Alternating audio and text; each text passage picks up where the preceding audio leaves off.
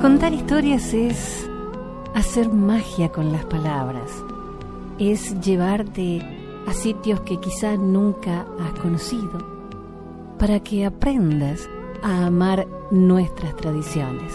Por eso hacemos estos mitos y leyendas. Gracias por tu compañía. Soy Jenny de Bernardo.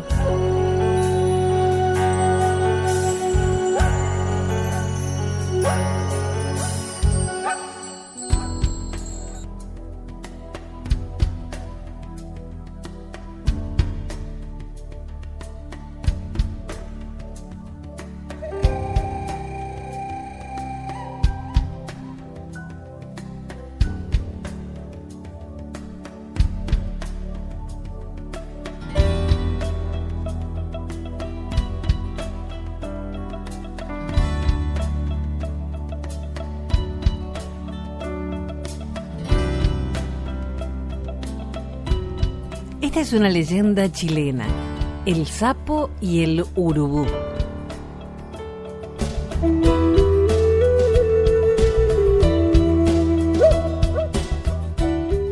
En un principio, el vanidoso sapo tenía una espalda lisa y lustrosa. Ocurrió que el sapo y el urubú fueron invitados a una fiesta que se iba a realizar en el cielo de los animales. Después de hacer sus preparativos, el urubú fue a burlarse del sapo.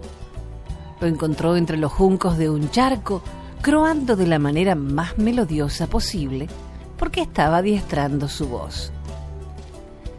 Se saludaron los animales.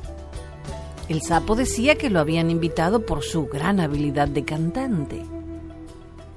El urubú dijo que él también estaba invitado para que el sapo se dejara de jactancias y se fue convencido de que el animalito verde era un gran farsante.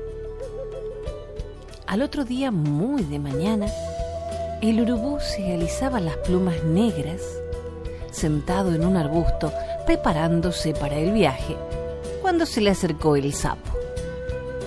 El instrumento del urubú, la guitarra, estaba en el suelo, pues la estuvo templando toda la noche. El sapo le dijo que él se iba ya de camino porque caminaba muy lento. En realidad, lo que hizo fue meterse en la guitarra. Cuando el urubú levantó el vuelo estaba tan entusiasmado con lo de la fiesta que no se percató de lo pesado de su guitarra. Pronto dejó atrás las nubes, la luna, las estrellas. Al llegar, los demás animales le preguntaron por el sapo, a lo que contestó que no creía que fuera posible que viniera, pues el sapo apenas si saltaba como para alcanzar el cielo. ¿Y cómo que no lo había traído? Pues porque no le gustaba cargar piedras, contestó. Dejó a un lado la guitarra esperando que llegara el momento de la música. Entonces, el sapo salió de su escondite y apareció de improviso ante la concurrencia, más hinchado y orgulloso que de costumbre. Lo recibieron con gran asombro entre aplausos y felicitaciones mientras se reían del urubú. Entonces comenzó la fiesta. Había comida en cantidad y todos se llevaban bien. Estaban dedicados al baile, al canto, a la interpretación de sus instrumentos preferidos, pues la fiesta era para que cada uno se luciera en sus habilidades. Entre todo este alboroto, el urubú rasgueaba contento su guitarra y el sapo soltaba su do de pecho. En el momento de más alegría, el sapo aprovechó para introducirse de nuevo en la guitarra. Terminó la fiesta y nadie notó su ausencia a la hora de las despedidas, solo el urubú, que le tenía rencor por haberlo puesto en ridículo. Echó a volar de regreso. Estando receloso esta vez notó el peso de más. Continuó volando hasta distinguir el suelo. Pasó bajo la luna y con esa luz pudo ver al sapo acurrucado en el fondo. ¡Sal! le gritó el urubú. El sapo rogó que no le echara. Como el sapo no salía por miedo a que lo arrojara, el urubú sacudió la guitarra hasta que el animalito salió por los aires moviendo las patas. Iba muy rápido en la caída, pero la distancia era también mucha. Así que el sapo tuvo tiempo de pensar en que ojalá pudiera caer sobre agua o sobre arena. Primero, creyó que caería en una laguna, pero el viento lo desvió. Luego divisó un prado y más adelante un frondoso ombú. Pero continuaba alejándose de estos lugares para dirigirse a unos duros caminos, unos roquedales, el patio de una casa. Al fin dio contra unas rocas de espalda. Cuando despertó pasaron muchos días para que se recuperara. El golpe había sido tan fuerte que la espalda le quedó para siempre manchada y llena de protuberancias. Esta es la razón por la que el pobre sapo tiene tan fea presencia. Dicen también que debido al golpe se le malogró la voz, pero esto no te lo puedo asegurar.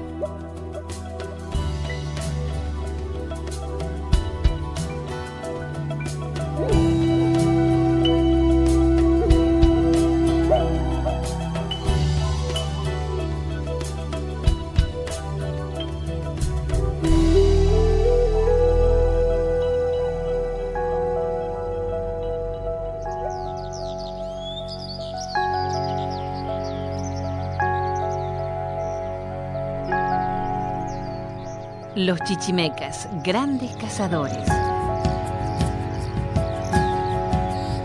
Los chichimecas eran los pueblos que vivían en las regiones desérticas del norte de México antes de la llegada de los españoles. Eran cazadores y recolectores. Vivían solo de la carne de los animales que capturaban y de las hierbas y frutas silvestres que recogían. Como no sembraban, no tenían una casa fija sino que se movían de un lugar a otro en busca de sus presas, que podían ser venados, conejos, serpientes, jabalíes, patos y otras aves.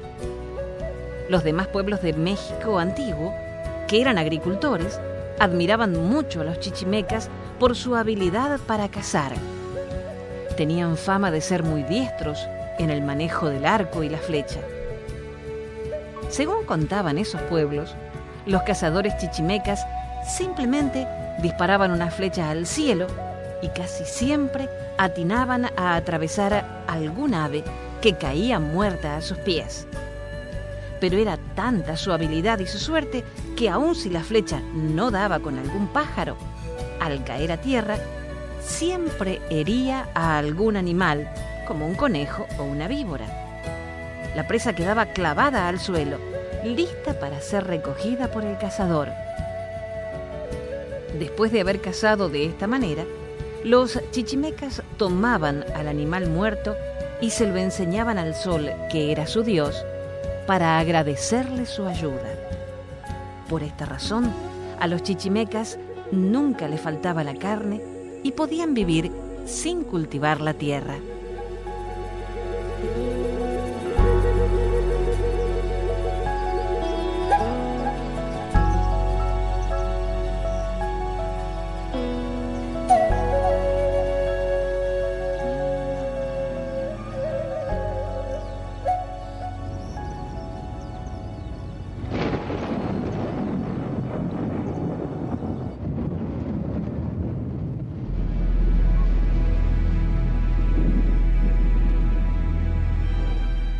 El juego de pelota.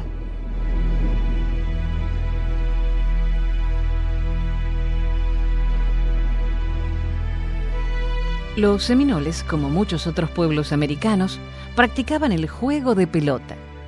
Este coincidía siempre con la fiesta del elote, que duraba cuatro días. En el juego participaban dos equipos, uno de mujeres y otro de hombres y consistía en hacer que la pelota pasara por un marco de madera que estaba colocado arriba de un poste. El poste se hallaba ubicado en el centro del campamento. Tenía casi 7 metros de alto y estaba adornado con sartas de cuerdas y pieles pintadas. La pelota era de pelo de venado. Los muchachos debían golpear la pelota con un palo, las muchachas con la mano. La pelota se lanzaba a lo alto, un bando la aventaba hacia el marco mientras el otro intentaba quitársela. Nadie podía salir del campo que tenía 8 metros de largo.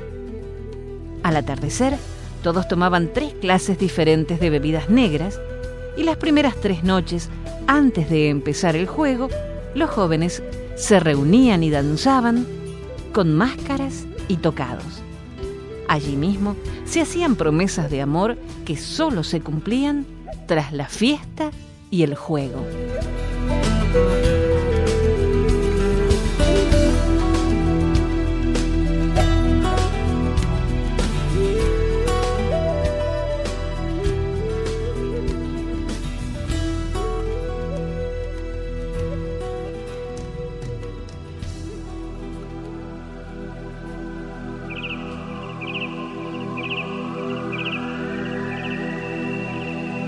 Yasá y el origen del arco iris, una leyenda brasileña.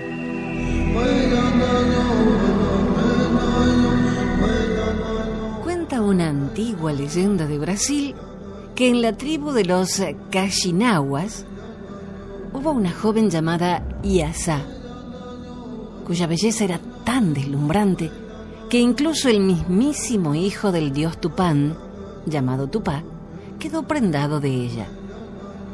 Pero Tupá no era ni mucho menos el único que la amaba, al menos a ojos de los demás. El demonio Aniangá contemplaba con celos la relación entre ellos y no tardó en maquinar un plan para desunir a la pareja con intención de ganar el corazón de Yasá. Así fue como Aniangá se presentó un día ante la madre de Yasá y le ofreció todas las riquezas que desease, así como comida y bebida para el resto de sus días, a cambio de otorgarle la mano de su hija. No fue la necesidad, sino la ambición de la madre la que llevó a la joven a ser prometida de Aniangá. La joven recibió la noticia con desolación, resignada a su destino, pero triste por separarse de su amado Tupá, pidió al demonio un último deseo antes de acceder a casarse y vivir en el inframundo por el resto de sus días. Su deseo fue ver una última vez a Tupá. Anyanga accedió al deseo de Yasa, pero le impuso como condición que debería hacerse un corte en el brazo antes de partir hacia el cielo, para que la sangre formase un camino que él pudiera seguir. Era obvio que Aniangá no se fiaba del regreso de la joven, y por sorpresa para él, Yasa accedió a ello y dejó un rastro de roja sangre a lo largo de su camino. Pero Tupá ideó un plan para desorientar al demonio e hizo que Guaricí, el sol, dibujase un rastro amarillo junto a la sangre de su amada. Luego, que Yoacá, el cielo, hiciese lo mismo con su color azul. Y después le tocó el turno a Pará, el mar, que aportó al rastro su color azul profundo. Y Asá se iba debilitando por la pérdida de sangre y fatigada cayó al suelo, donde su líquido vital se mezcló con la tierra del suelo, añadiendo una banda naranja a su rastro, que salpicó parte del arco azul dando origen al violeta. Tristemente la muchacha no pudo llegar hasta el cielo para reunirse con Tupá y falleció en una playa, arropada por la suave luz del sol y mecida por el arrullo de las olas del mar. Fue la mezcla sobre su cuerpo de la dorada luz del sol y el azul del mar la que dio origen al verde, y así fue como el camino de Yasá hacia el cielo quedó para siempre marcado con los siete colores del arco iris.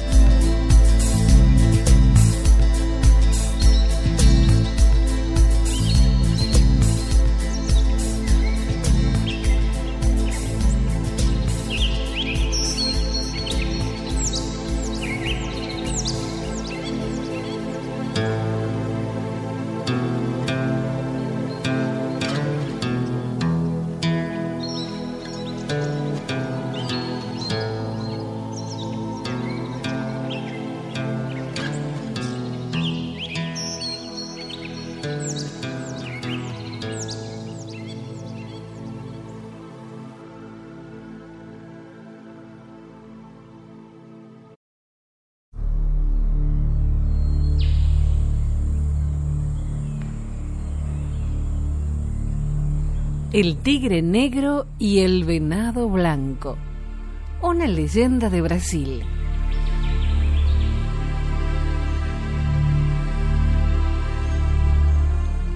Hace muchísimos años vivía en la selva del Amazonas un hermoso tigre negro y un primoroso venado blanco. Ninguno de los dos tenía hogar, así que hacían su vida al aire libre y dormían amparados por el manto de las estrellas durante la noche. Con el paso del tiempo, el venado empezó a echar de menos cobijarse bajo techo y decidió construir una cabaña. Muy ilusionado con el proyecto, eligió un claro del bosque y planificó bien el trabajo. Mi primer objetivo será mordisquear la hierba hasta dejar el terreno bien liso. Sin unos buenos cimientos, no hay casa que resista. Trabajó duramente toda la jornada y cuando vio que había cumplido su propósito, se tumbó a dormir sobre un lecho de flores. No podía imaginar que el tigre negro, también harto de vivir a la intemperie, había tenido ese día la misma idea y casualmente había escogido el mismo lugar para construir su hogar. Estoy hasta las narices de mojarme cuando llueve y de achicharrarme bajo el sol los meses de verano. Fabricaré una cabaña pequeña pero muy confortable para mi uso y disfrute. Va a quedar estupenda. Llegó al claro del bosque al tiempo que salía la luna y se sorprendió al ver que en el terreno no había hierbajos. Uy, qué raro. Conozco bien este sitio y siempre ha estado cubierto de malas hierbas. Ha debido ser el dios Tulpa que ha querido ayudarme y lo ha alisado para mí. Bueno, así lo tendré más fácil. Me pondré a construir ahora mismo. Sin perder tiempo, se puso manos a la obra cogió palos y piedras y los colocó sobre la tierra para montar un suelo firme y resistente. Cuando acabó, se dirigió al río para darse un baño refrescante. Por la mañana, el venado volvió para continuar la tarea y se quedó alucinado. Uy, ¿cómo es posible que ya esté colocado el suelo de la cabaña? Supongo que el dios Tulpa lo ha hecho para echarme un cable. Es fantástico muy contento, se dedicó a arrastrar troncos para levantar las paredes de las habitaciones. Trabajó sin descanso y cuando empezó a oscurecer, se fue a buscar algo para cenar. Quería acostarse pronto para poder madrugar. Ya entrada la noche, llegó el tigre negro.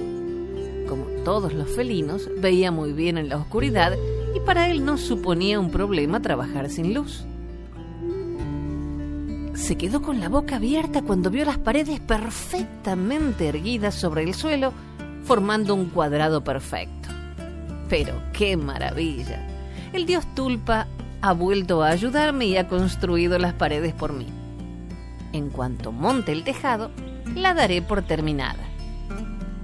Colocó grandes ramas de lado a lado sobre las paredes y luego las cubrió con hojas. El tejado ya está listo y la cabaña ha quedado perfecta. En fin, creo que me he ganado un buen descanso.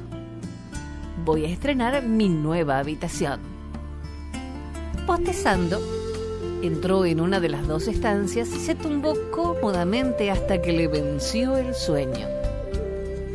Era un animal muy dormilón, así que no se enteró de la llegada del ciervo al amanecer ni pudo ver su cara de asombro cuando éste vio la obra totalmente terminada. Oh, Dios Tulpa, pero qué generoso eres. Colocado el tejado durante la noche. Muchas gracias. Porque me encanta mi nueva cabaña. Feliz como una perdiz, entró en la habitación vacía y también se quedó dormido. Al mediodía, el sol subió a lo más alto del cielo y despertó con sus intensos rayos de luz a los dos animales. Ambos se desperezaron, salieron de su cuarto al mismo tiempo y se encontraron frente a frente. El susto que se llevaron fue morrocotudo. Uno y otro se quedaron como congelados, mirándose con la cara desencajada y los pelos tiesos. Al fin y al cabo eran enemigos naturales y estaban bajo el mismo techo.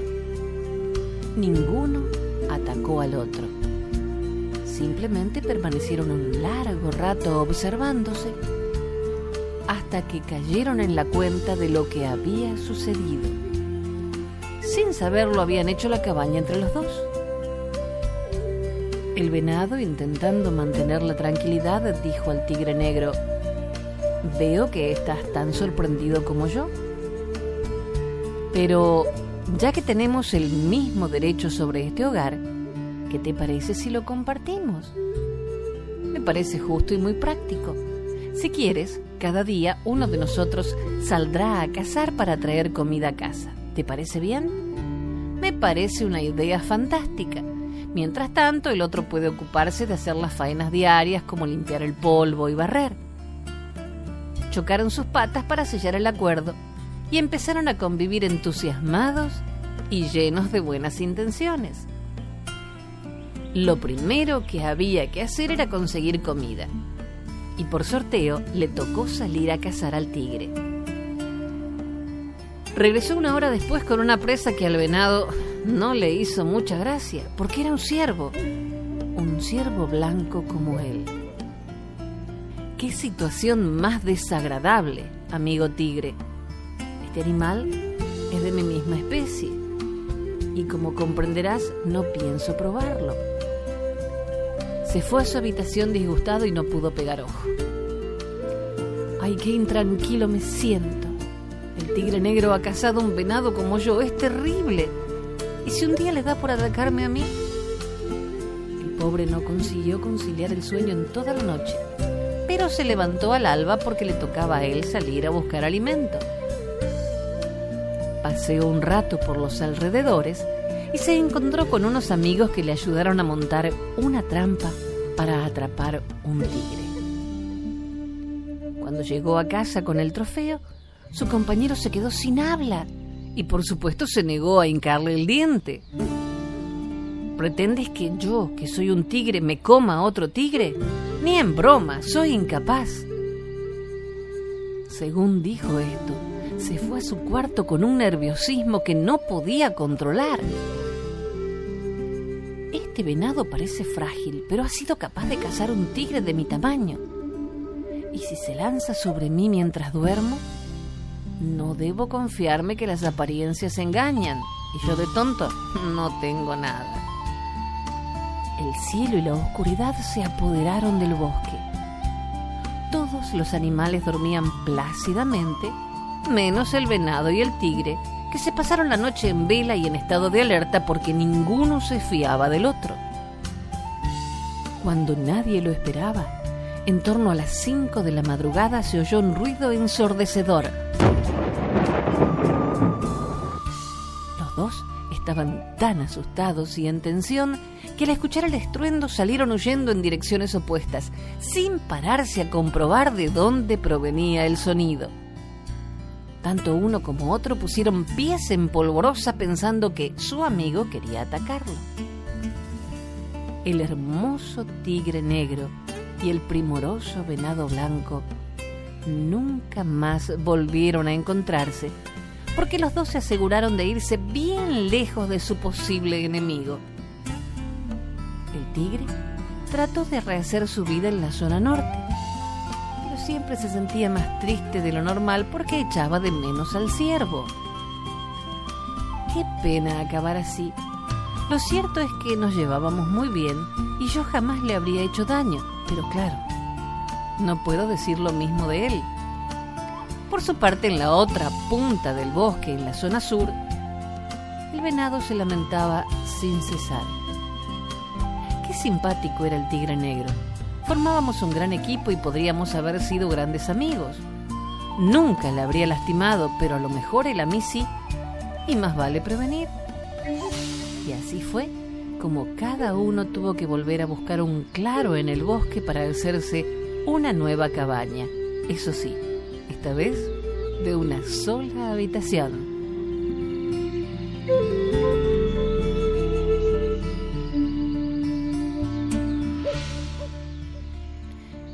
Tigre y el venado hubieran hablado en vez de desconfiar el uno del otro, habrían descubierto que ninguno de los dos tenía nada que temer porque ambos eran de fiar y se apreciaban mutuamente. Esta leyenda nos enseña que nuestra mejor arma es la palabra.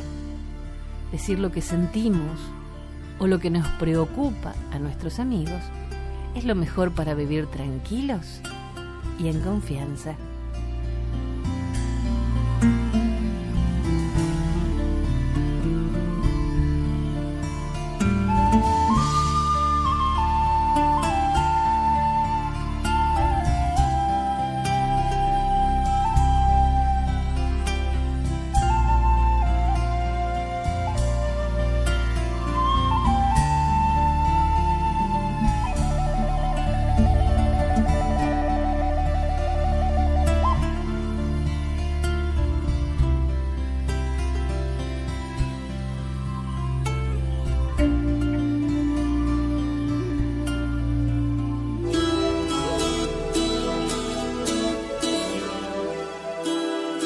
La leyenda de la Victoria Regia.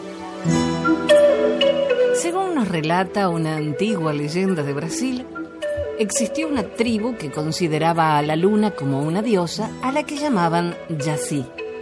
Esta diosa tenía por costumbre recorrer los cielos para poder buscar a las más hermosas vírgenes indígenas desde lo alto y transformaba en estrellas a aquellas que consideraban más bellas pero en ocasiones se escondía tras las montañas para poder pasar un tiempo con las vírgenes que había elegido y éstas le hacían compañía durante las noches. Un buen día, una joven guerrera y princesa de nombre Nayá comenzó a soñar con el momento en que la diosa luna la reclamaría para ocupar un lugar en los cielos nocturnos a pesar de las advertencias de los sabios, que le recordaron que si ascendía con Yací, perdería su carne y su sangre, convirtiéndose en apenas un punto de luz sobre el oscuro tapiz celeste. Naya ignoró toda advertencia y buscó incansablemente la forma de encontrarse con Yací, tratando de alcanzarla en interminables viajes nocturnos pero la diosa parecía ignorar su presencia y sus constantes esfuerzos. Durante una de sus noches de viaje, Naya contempló la imagen de Yací en las tranquilas aguas de un lago. Y segura de que la diosa al fin había descendido para reunirse con ella, la princesa guerrera se lanzó al agua para no volver a salir jamás. La diosa contempló la escena y se compadeció de la muchacha. Aunque en lugar de salvar su vida, decidió conceder sus deseos y convertirla en estrella, pero no en una cualquiera, sino en una distinta. Así fue como la princesa pasó a transformarse en la estrella de las aguas, la llamada Victoria Regia el mayor de los lirios de agua y cuyas hojas solo se despliegan completamente durante la noche.